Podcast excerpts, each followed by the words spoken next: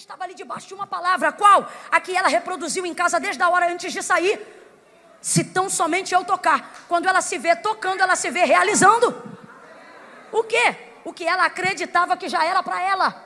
Só que nós estamos gastando tempo espiritualizando, sabe por quê? Porque é mais fácil vir para a igreja e maquiar uma fé falsa do que chegar num culto como esse e confessar uma incredulidade sincera. Só que eu vou te motivar a confessar a incredulidade sincera. Sabe por quê? Escute isso. Deus trabalha, Deus se dispõe a ajudar um homem que tem uma incredulidade sincera, mas ele não suporta alguém que transmite uma fé falsa. Me diga aí quando foi que Jesus dedicou mais de cinco minutos para fariseu. Não há relato disso no Antigo Testamento. Até quando ele aceitou o banquete na casa do Simão, só suportou ficar lá porque o Simão não falou com ele. Porque na verdade o alvo não era o fariseu, era a mulher pecadora que estava lá disposta para fazer a confissão. Por quê? Porque Jesus tolera uma incredulidade sincera se ela for confessada, porque a Bíblia é fiel acerca dela mesma, e a palavra do Senhor é que aquele que confessa e deixa alcança misericórdia. Tomé! Qual foi o nome que eu disse agora? Quando você lembra de Tomé, você lembra de incredulidade. Jesus ressuscitou foi na casa onde estavam os discípulos, mas calhou de que na hora que Tomé chegou, perdão, na hora que Jesus chegou na casa, Tomé não estava lá. Aí ele pensou que os discípulos que outrora haviam visto Jesus dentro da casa, depois que ele chega na casa, estão loucos, porque eles dizem assim: Tomé, o Senhor esteve entre nós. Só que Tomé está pensando na cruz, Tomé está pensando na sepultura, Tomé está traumatizado com aquilo que ele. Só que Jesus aparece na casa, mas Tomé não crê. Ele pensa, vocês estão loucos. Aí ele libera uma palavra que manifesta a confissão de sua incredulidade. Diz assim: Ele diz: Se eu não colocar os meus dedos na perfuração dos cravos e não passar a mão no lado onde ele foi perfurado com a lança, eu não o crerei. O texto diz que Jesus volta naquela casa, não comeu, não bebeu, não ministrou nenhuma palavra diferenciada. Tudo leva a crer que Jesus só voltou lá por causa de Tomé. Só que Tomé não está crente, porque ele diz: Eu não creio. Mas ele diz. E Deus ama gente que não maqueia a mentira com falsa verdade, mas fala a verdade, porque para ele isso é mais bonito do que qualquer mentira. Aí Tomé diz: Eu não crerei. Incredulidade, porém, uma incredulidade sincera, confessada. Jesus volta na casa. Aí Tomé vê ele. Quando Tomé vê Jesus, como é que ele fica, gente? Maravilhado, estupefato, atônito. Ele olha e imediatamente crê. Aí ele diz: Senhor, eu creio. Mas o Senhor, quando é bom, é maravilhoso. Mas quando é terrível, é melhor ainda. Aí ele diz: Me crê, não, vem aqui. Bota a mão aqui. Bota, Tomé, a mão aqui. Não, Senhor, eu creio. Bota a mão aqui. Eu creio, Senhor, não. Aí o Senhor abre a túnica e diz: agora passa a mão aqui. Por quê? Porque se a sua incredulidade for sincera, eu vou te convencer de uma fé verdadeira. Aí bota a mão aqui, bota a mão aqui. Ele olha e diz: Tomé, porque tu viste e tu creu. Mas bem-aventurados que não viram e crerão. Tomé continuou sendo considerado discípulo do Senhor, sim ou não? Sim. Tomé continuou fazendo obras incríveis, sim ou não? Continuou servindo ao Senhor, sim ou não? Porque o Senhor não tende a rejeitar incredulidade sincera. O que ele rejeita é uma fé falsa. Se a incredulidade for honesta, se desnudar o coração e disser: Deus, eu não estou crendo. Deus, eu estou duvidando. Deus, a tua palavra parece que em mim já não é verdade. Meu irmão, Pode ser do jeito que for. Se você falar a verdade, tem chance. Agora, se vir para cá, levanta a mão, aí levanta. Ora, aí só fecha o olho. Aí olha a roupa de um, olha o sapato de outro. Irmão, você pode fazer campanha de 7, de 14, de 21, de 42. Camille Deus, vai ter Deus, vai ter espírito, mas não vai acontecer Porque Deus só reage diante da sua palavra. Então, se a palavra não for verdadeira, não haverá manifestação de fé genuína. Mas se a palavra for verdadeira, a fé será tão genuína que será instintiva.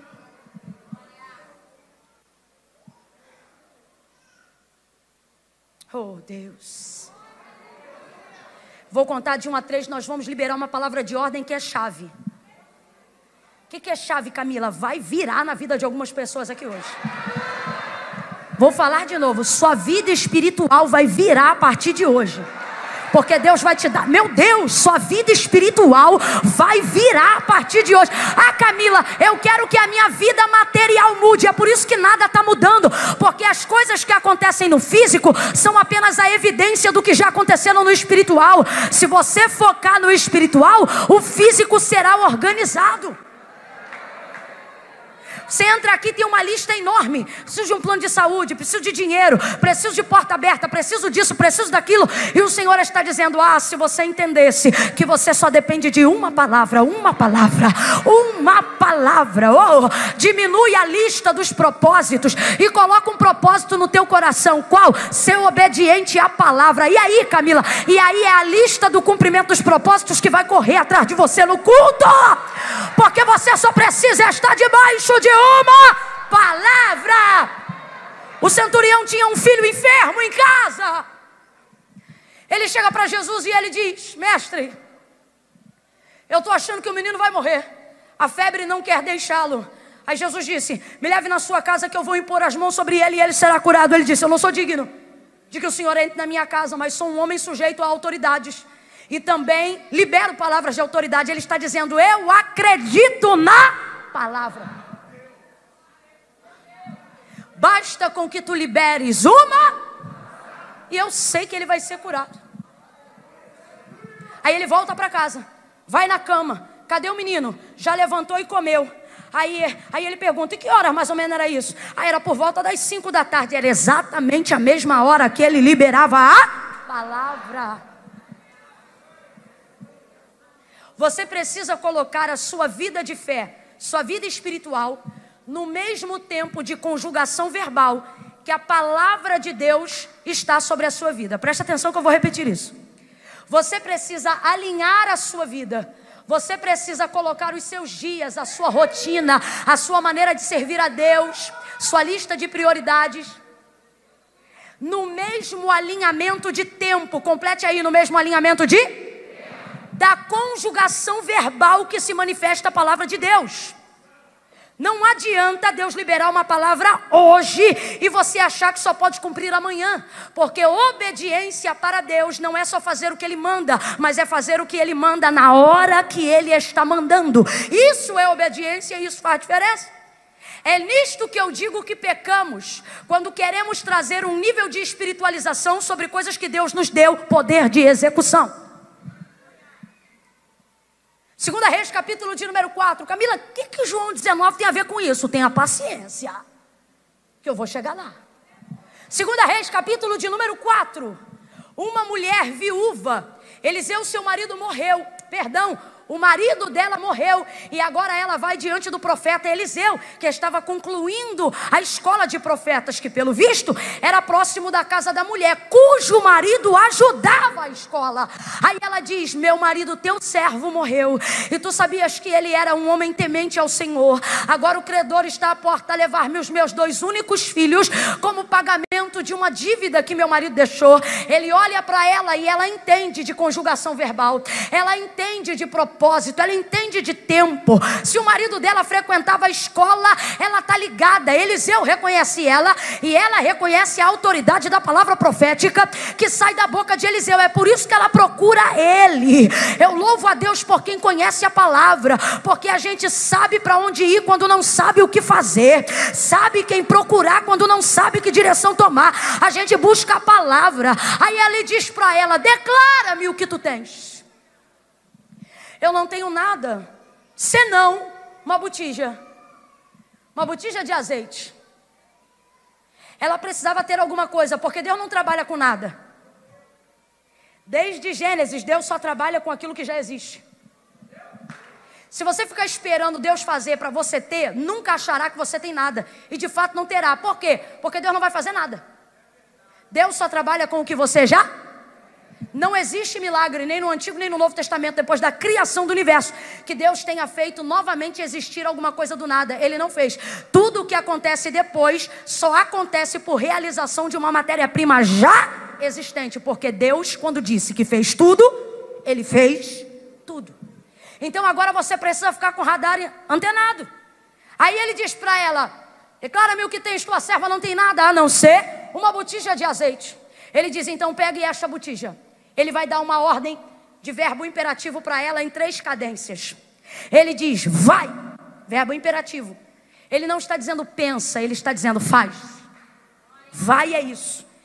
Quando Deus quer executar cumprimento de promessa na sua vida, todas as palavras dele entrarão em caráter temporal, de verbo imperativo. Lembra de Abraão, Gênesis 12? Vai, sai, é sempre assim no imperativo, porque quando Deus se manifesta pela Sua palavra diante de você para a realização de algum milagre, Ele não quer que você espiritualize, Ele quer que você obedeça. Ouça isso: três vais, Ele diz: vai, Pede vasos emprestados aos teus vizinhos, não poucos, mas muitos. Depois vai, entra no teu quarto, fecha a porta por detrás de ti, junto com os teus filhos. Terceiro e último vai, ele diz: vai. Aí depois ele manda vender, mas nesse ele diz: vai e derrama. Olha a palavra de ordem imperativa. Vai e derrama o que? O azeite da botija dentro dos vasos. O que, que é maior, o vaso ou a botija? Não sabe?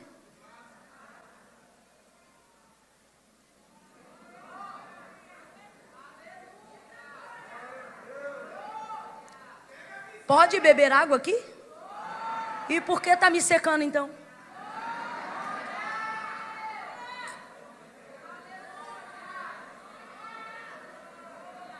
Tem um mosquito aqui querendo beber a minha água. Mas não vai beber, não. Vamos lá. Vamos ver se você tem fé. O que, que eu tenho aqui na minha mão direita? Não, você não tem fé, não. Eu vi uma irmã ali com fé. O que, que eu tenho aqui na minha mão, irmã? Fala aí, altão, para eles ouvirem. Uma botija, essa tem fé. Se aqui eu tenho uma botija, minha filha, o que, que eu tenho então aqui? Pronto, agora todo mundo tem fé. A palavra de ordem que ele dá para ela, veja, eu friso o tempo todo a palavra, a palavra, a palavra, porque você vai sair daqui hoje entendendo que sobre a tua vida tem uma, e isso é o suficiente. Ele diz: vai, pega o azeite da botija e deita sobre os vasos. Derrama, é o que ele diz. Aí o texto diz que ela entra.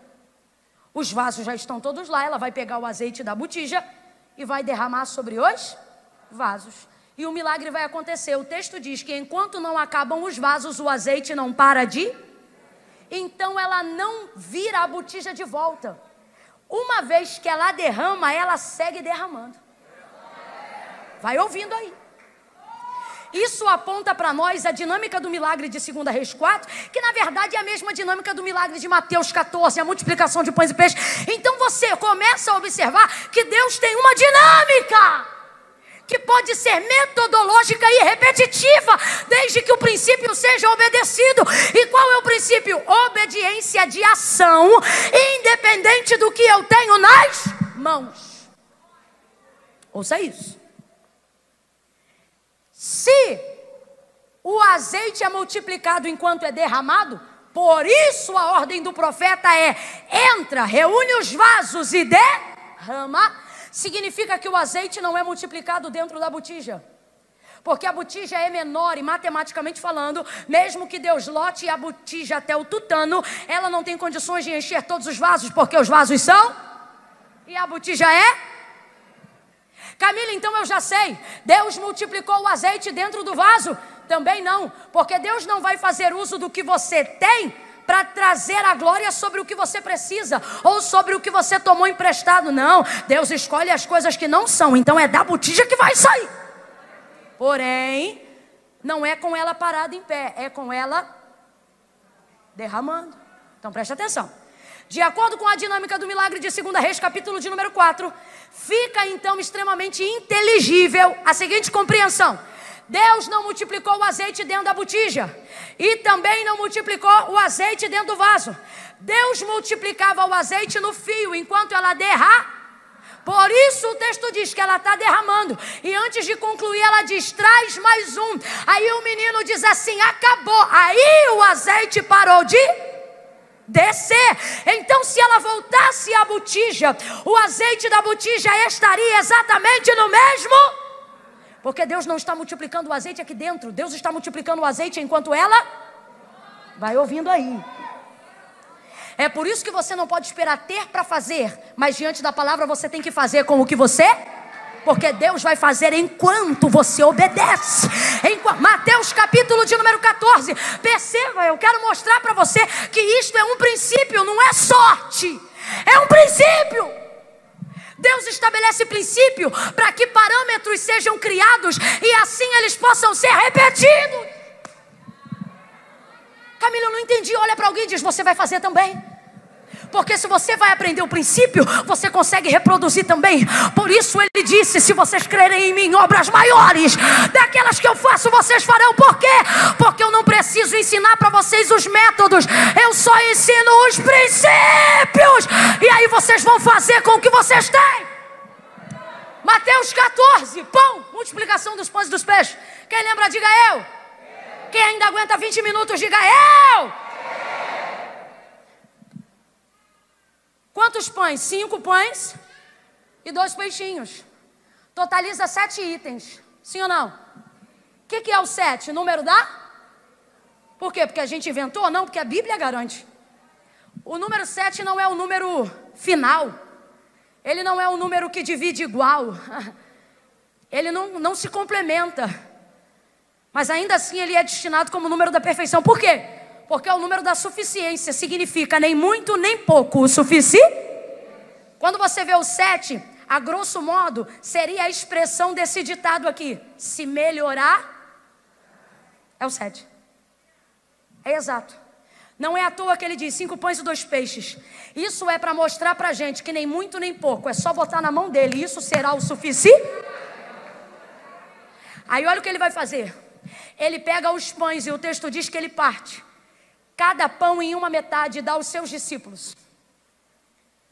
Alguém vai ficar com duas metades. Por quê? Porque se são doze e o texto diz que cada um dos discípulos tem na mão uma metade de pão, é só você ler. Se cada um dos nenhum deles tem um pão inteiro, cada um deles só possui na mão uma metade de um pão. E dois deles possuem uma fração menor do que uma metade de um pão. Porque para caber 12, se eu divido 5 é, no meio, vai dar 10 e os discípulos são? Então ele repartiu mais vezes para que cada um tivesse um pedaço. Então, só para ficar compreensível, menos do que uma metade, cada um tem apenas um pedaço. Aí Jesus diz: senta eles em roda de 50 e de 100. E multiplique e alimenta como? A metade de pão que vocês têm na mão vai repartindo entre as rodas de 50 e 100 e vão se comunicando para saber qual é a hora que deu o ok, que todo mundo já foi alimentado. Tá Pedro num grupo, tá João no outro e eles estão repartindo o pão. Só que na mão de cada um só tem um. Vem, gente, na mão de cada um só tem um. Só que com um pedaço eles alimentam. Vai distribuindo, vai comendo. E quando eles olham para a mão, eles têm um. 50 já comeu e eles têm um. 75 já comeu e eles têm um. 150 já comeram e eles têm um. Camila, você não está inventando, não, está na Bíblia. Depois que todo mundo come, o texto diz que volta para o cesto. Quanto? Faz a conta. Quem lembra do texto? Volta para o texto exatamente quantos pedaços? Doze. Por quê? Porque ter dado significa que o pão era multiplicado. Enquanto eles ficavam com um pedaço na mão? Não, enquanto eles. Não, entenda isso. Mais de 500 já comeram. E João tem quantos pães na mão? Um pedaço. Texto diz que naquele dia faz-se conta de quase de 8 a 12 mil, porque não se contavam mulheres e crianças. Mas como é que este milagre aconteceu? Este milagre aconteceu enquanto eles repartiam o pedaço que o próprio Jesus já havia repartido. Aí você começa a entender por que, diante de milagres sobrenaturais, quem tem mania de fazer culto em ações de graça, pela vitória recebida somos nós. Jesus nunca fez um culto depois do milagre. Jesus Jesus nunca fez um culto de ação de graça depois do milagre. Quando ele disse assim: Filhos, o que tendes? Eles disseram: Só cinco pães e dois peixes. Ele disse: Bota na minha mão. Aí ele botou na mão, o texto diz que levantando o pão e o peixe para o céu, ele deu ao Pai graças. Deu graça pelos doze mil? Não. Deu graça, deu graça pela multiplicação? Também não. Ele deu graça pelo que ele Deu graça pelo que ele. Quando você está debaixo de uma palavra, você não espera ela acontecer para dar graça. Você dá graça pelo que tem, na certeza de que ela vai acontecer. Jesus dá graça e distribui. Quando aquilo acaba, volta 12 pedaços para o céu.